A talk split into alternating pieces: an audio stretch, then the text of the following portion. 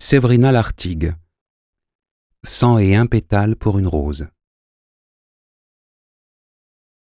Séverina Lartigue, maître d'art, fabrique des fleurs précieuses en soie pour la haute couture et perpétue ainsi le savoir-faire de la grande parurière florale parisienne.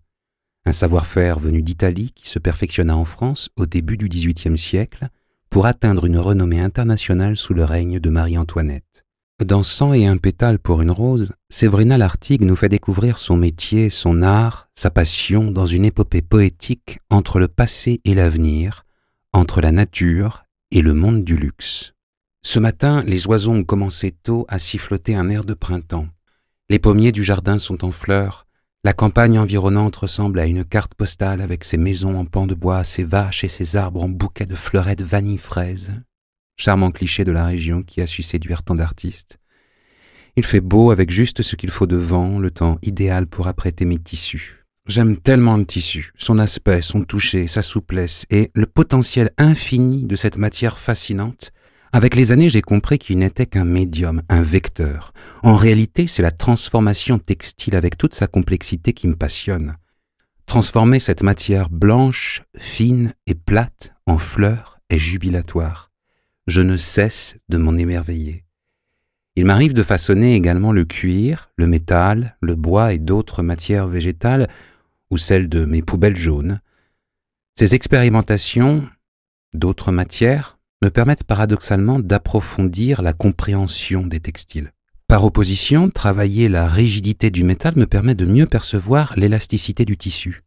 Il en est de même pour l'humidité d'une matière, de sa capacité à absorber des liquides, de prendre la couleur. Cette technique de la transposition inversée est l'une des plus instructives et enrichissantes. Elle m'aide à aller plus loin et souvent à trouver de nouvelles techniques. Connaître les contraintes de sa matière est le défi de l'artisan.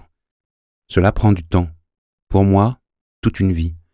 Un jeu subtil se met en place, une proximité, une intimité, un lien, car pour l'appréhender, il est indispensable de la comprendre, de percer ses secrets et de connaître ses réactions pour les anticiper.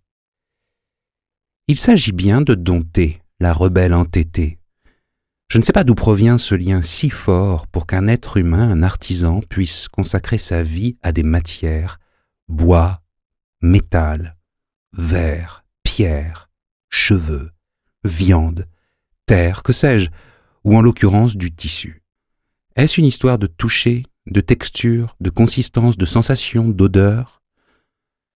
À moins que cela ne tienne à la mémoire, à des souvenirs, un mélange de force et de plaisir, une histoire d'amour? L'artisanat fait appel au sens et au cœur. J'utilise des textiles aux fibres naturelles de soie, de coton ou de lin. Si on regarde de près ma matière, on voit des trames, des fils croisés, entrelacés, dont le tissage varie, serré ou lâche, simple toile comme l'organdie ou complexe comme le satin. Si on coupe une étoffe, ses bords s'effilochent. On ne peut la modeler comme une pâte, la façonner avec les doigts comme le papier crépon. Elle ne reste pas froissée comme une feuille de papier en boule au fond de la corbeille.